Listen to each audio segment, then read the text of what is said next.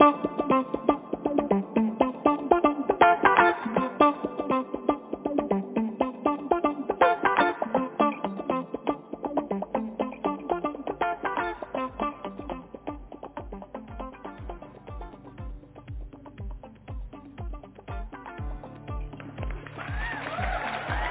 hola, hola, bienvenidos una vez más a The Drag.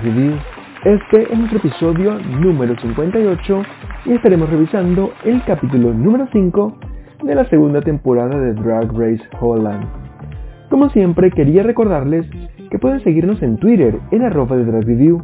También estamos en Telegram y YouTube y nos pueden conseguir ahí como The Drag Review.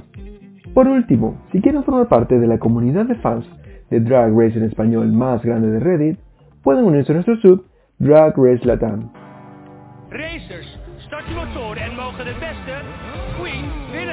De vuelta al taller holandés, las chicas aún no pueden creer que se haya ido Ivy Elise luego de ese lip sync contra The Countess, quien, en mi criterio, no hizo nada, absolutamente nada relevante para quedarse.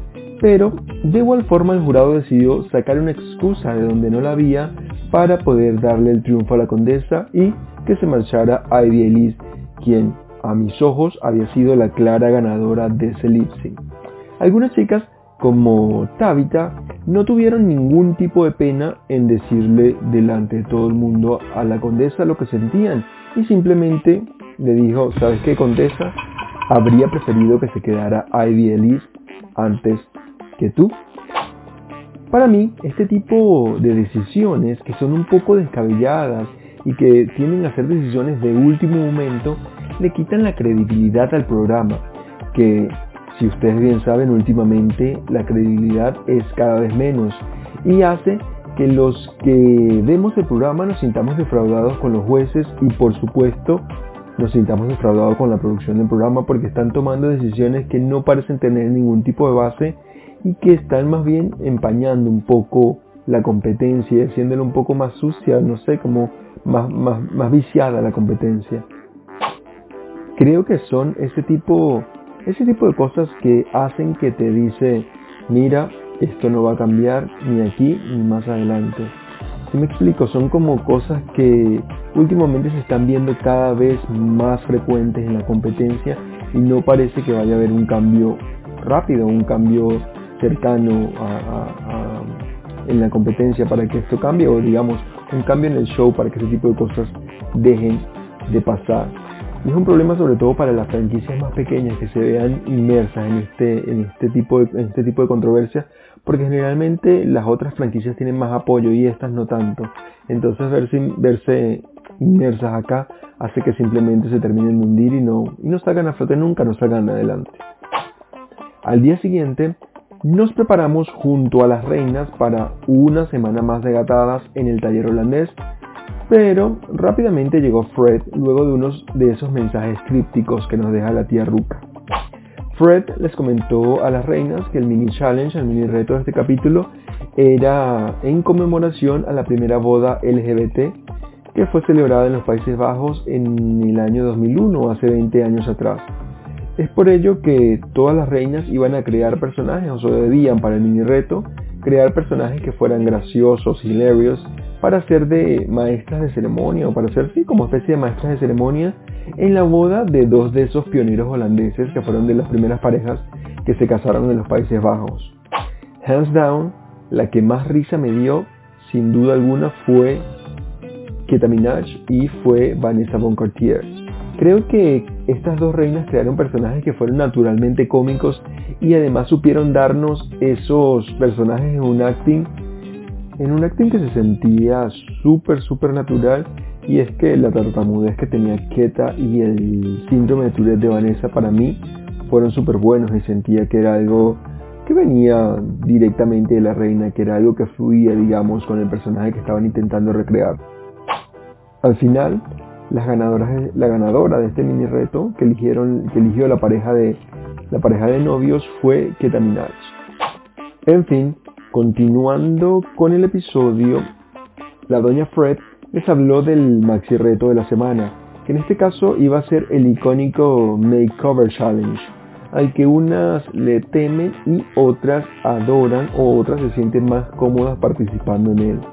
Para este makeover la dificultad bajaría un poco porque todas debían trabajar con familiares o con amigos cercanos a los cuales tenían que hacerles obviamente en drag el acostumbrado family resemblance o parecido familiar, que es lo que al final el jurado evalúa en un mundo perfecto, digamos, es lo que debería evaluar en este tipo de retos. Pero conociendo a este jurado holandés, no sabemos con qué nos a, con qué nos van a salir y qué es lo que van a terminar evaluando finalmente. So, Fred hizo pasar a los invitados de esta semana y la primera en llegar fue la madre de Vivaldi, después tuvimos a la mejor amiga de The Countess, la madre de Keta el novio de Vanessa Von Cartier, la hermana de Mario Puni y por último la hermana de Tabitha, quien eran los invitados que iban a ser sometidos al maxi reto, al Makeover Challenge para, esta, para este maxi reto. Todas me parecía que estaban contentísimas con sus visitas y se quedaron, se quedaron en el taller preparando todas esas grandes transformaciones que tenían que hacer para el maxi reto. Lo mejor del episodio creo yo que estuvo en esta parte donde todas estaban conversando, de que pudimos conocer la historia de cada una cómo, cómo estas reinas han podido superar problemas personales, que, problemas personales que han tenido en sus vidas que parecen, que parecen haber querido quitarles todo lo mejor de ellas, pero gracias a esas personas especiales, a esas personas que vinieron en esta oportunidad del programa, pudieron salir adelante y pudieron seguir luchando. Creo que Tabitha, The Countess y Vanessa fueron de las que más se abrieron, se abrieron totalmente con Fred y nos dieron unas pequeñas lecciones muy importantes en nuestras vidas sobre todo sobre amarnos a nosotros mismos y siempre mirar hacia adelante en vísperas de que lo mejor siempre está por llegar. Esta creo yo que son las cosas, las lecciones que siempre tenemos que aprender de personas que han pasado por situaciones difíciles y que siguen adelante sin importar lo que pasaron y siguen mostrando esa luz que tienen adentro y siguen siempre sonriendo porque están siempre viendo hacia adelante y pensando que lo mejor siempre está por llegar. Al día siguiente, todas las reinas volvieron y se prepararon para, esta gran pasarela donde sus looks deberían gritar parecido familiar o deberían estar por lo menos encasillados dentro de esta categoría. No sin antes, no se fueron antes a la pasarela, sin antes darnos un entretenido desfile en tacones junto a todos los invitados. Mientras las reinas se preparaban en el taller, la tía Frederick estaba presentando en el main stage al jurado de esta semana el cual estaba compuesto por la dueña del Milkshake Festival, Marique Samalo, una jueza que ya es habitual en el show, el jurado recurrente Red Van Doors y el juez invitado esta semana, quien creo que era un actor o algo así, un actor famoso, Alex Klassen. El jurado, como siempre, iba a volar a las reinas en base a su maxi reto, en este caso a su Family Resemblance y a los looks que estaban presentando en la pasarela. En este episodio la categoría que debían desfilar las reinas en la pasarela era mis raíces, como, como que mostrar de dónde provenía su drag en qué estaba inspirado o como sus inicios en el drag. Eso era básicamente lo que tenían que mostrar las reinas con sus looks en este, en este episodio. La primera que entró a la pasarela fue Keta Minaj junto a su madre, quienes estaban sirviendo Indonesian Realness. Con unos trajes que hacían homenaje a la bandera de Indonesia, de donde es originaria obviamente Keta y su madre. Ambas me parece que asesinaron la categoría con estos looks y se veían súper bien en ellos. El único detalle que yo habría cambiado es la peluca que estaba usando Keta, porque me parece que se veía, no sé, se veía como seca y hasta mal peinada. De resto, creo que ambas dieron en el clavo con este look, sobre todo Keta, y me parecían como unas diosas, totalmente unas diosas ambas con esos looks y esas eh, coronas que tenían eh, en dorado. Me pareció increíble y me gustó muchísimo. Después de Keta entró My Little junto a su hermana, quienes estaban sirviendo como esa especie de dominatrix de los cómics Ambas tenían dos looks idénticos, hechos enteramente de cómics dibujados por su padre. Ese era como el backstory de, esta, de este look. Creo que el look de Puni era algo sencillo, pero ambas me parece que se veían muy bien, se veían muy bien en él y se veían geniales las dos. La referencia a sus raíces eh, fue más que clara y me parece que el parecido familiar era incluso muy obvio. El detalle que el jurado le resaltó sobre la tira esa que tenía en las nalgas, en el culo, que se le caía cada rato, no creo que debía tener peso en la decisión del jurado porque fue un malfunction del, del, look, no, entiendo por qué tenía que tener peso. Pero bueno, parece que en Drag Race Holland esto es un crimen y el jurado estuvo súper pendiente sobre eso, creo que no tenían otra cosa que criticarle y al final criticaron esto por decir algo. Yo la verdad no le habría prestado atención a esto, pero bueno. Luego de My Pony vimos a Tabitha y a su hermana Germaine, quienes estaban sirviendo el clásico efecto mariposa, que se quedó para mí más bien como el efecto polilla, porque era super cringe y super me. No se vio para mí muy bien en la pasarela este look y más bien era como, no sé, muy simple y hasta aburrido. El maquillaje de ambas creo que fue bastante básico y sus pelucas no fueron de mis favoritas. Ambas, creo que sin embargo ambas sirvieron en el runway. El look que estaban vendiendo lo sirvieron súper bien, pero no creo que fuera suficiente esto para recuperarse de ese traje tan básico que tenían puesto. Después de Tabitha entraron Vanessa Von Cartier y Steve dándonos Olimpo vibes. Con este look angelical muy lindo, ambos tenían ambos tenían para mí la historia más sólida sobre el escenario y creo que vendieron muy bien esos looks aunque no era una cosa grandiosa, el look me pareció que se veían looks que, estaban muy cohesivos, que eh, eh, muy bien y se veían ambas bien juntas, se veían muy bien juntas y, la historia que estaban contando estaba, estaba bastante interesante. El parecido familiar no era tan visible, pero Vanessa creo que hizo muy buen trabajo con el maquillaje y logró darnos este look de Steve muy parecido a ella en, en drag al menos los detalles en dorados del look me encantaron y el maquillaje que preparó Vanessa para Steve me pareció que fue impecable y se veía muy bien. Vanessa tuvo la dificultad de que no estaba maquillando a una persona, a un familiar, como si lo hizo el resto de las reinas, y creo que logró hacer un muy buen trabajo con este Family Resemblance. Luego vimos a la condesa junto a su amiga Lot, quienes nos dieron Viuda Realness, con unos looks eh, negros que estaban bien sobrios, bien, no sé, bien elegantes, pero un poco aburridos. Las dos creo que lucían impecable en la pasarela con un maquillaje muy lindo y unas pelucas, unas pelucas bien hechas, divinas, pero creo que su family resemblance y su historia, su historia, sus roots, digamos, la historia que tenían que traer de sus raíces, no se reflejaron muy bien en la pasarela.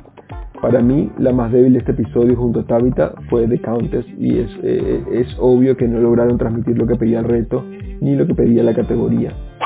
Por último, vimos a Vivaldi junto a su madre con un look increíble que estaba todo tejido a mano y que incluso tenía hasta una peluca colorida que creo, creo que fue la madre la que usó, que estaba toda tejida a mano. Me parecía que estos looks se veían increíbles en la pasarela y era muy lindo, era súper súper entretenido verla con estos looks porque eran súper cómicos y se veía súper fun. El parecido familiar obviamente estaba ahí porque era madre e hija y quizás creo que me perdieron un poco en la referencia a sus raíces porque no veía las raíces de Vivaldi sobre estos looks, pero de verdad creo que lo dejé pasar un poco por lo increíble que se veía y por lo muy bien que estaba hecho. Ambas además vendieron muy bien el look en la pasarela y me pareció que se disfrutaron su pasarela bastante. Lo que me dejó pensando mientras veía la pasarela era lo bien que había resultado el makeover. Quizás todas las reinas sabían de antemano a quién tendrían que hacer la transformación y obviamente trajeron todo preparado desde casa. Porque en sí los looks y los zapatos e incluso las pelucas todas eran perfectas para la compañía que les había tocado y eso se vio en la pasarela porque todas estaban... No hubo digamos una ausencia de cosas que siempre faltan como zapatos o como vestidos o como reinas que tienen que hacer looks desde cero para su compañera. En este caso en Drag Race Holland no pasó eso, todas ya tenían todo preparado y todo bien hecho.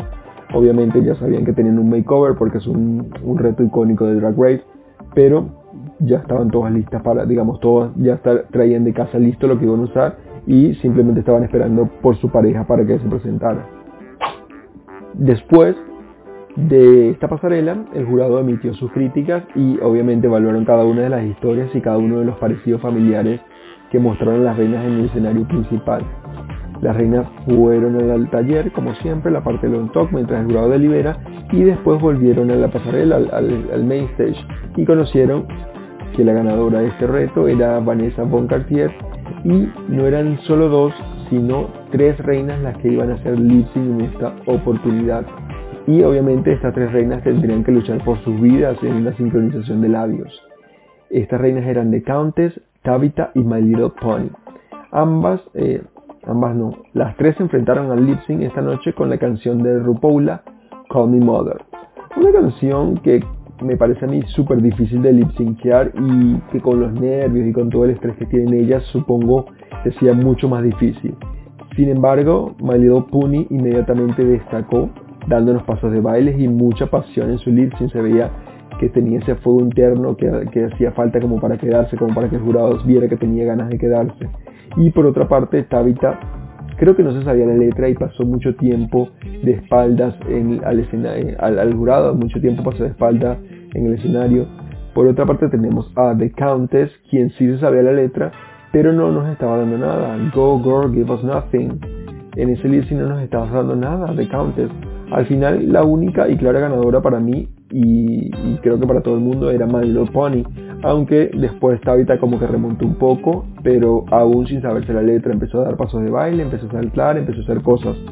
Obviamente The Countess siguió muerta en la pasarela del estilo de Pearl y al final quedó en eso, al final Fred anunció que Pony había salvado, obviamente, y damos gracias a todos los santos, y junto a ella estaba salvada también Tabitha, quien tuvo otra oportunidad en el show, porque aunque no se sabía la letra, creo que se merecía por lo menos el esfuerzo de haber, de haber intentado bailar mientras estaba haciendo el lip sync, cosa que The Countess, The Countess no hizo.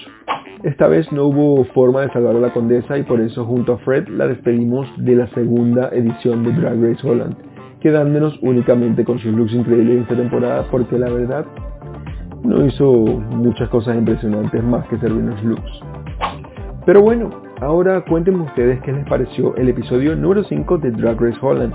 ¿Creen que hacer un lip sync de 3, un bottom 3, fue lo correcto? ¿O quizás de tener ustedes el poder habrían cambiado a un bottom 2 y habrían dejado a qué reinas hubieran dejado ustedes?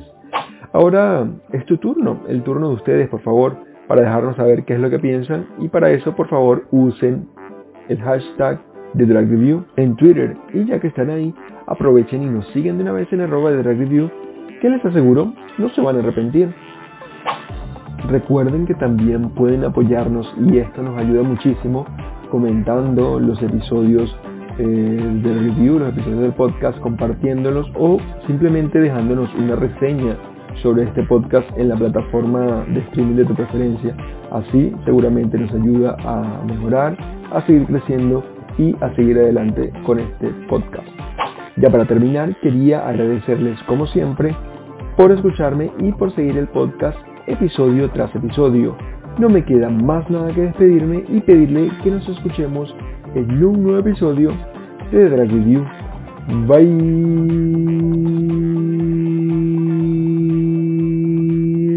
Zah.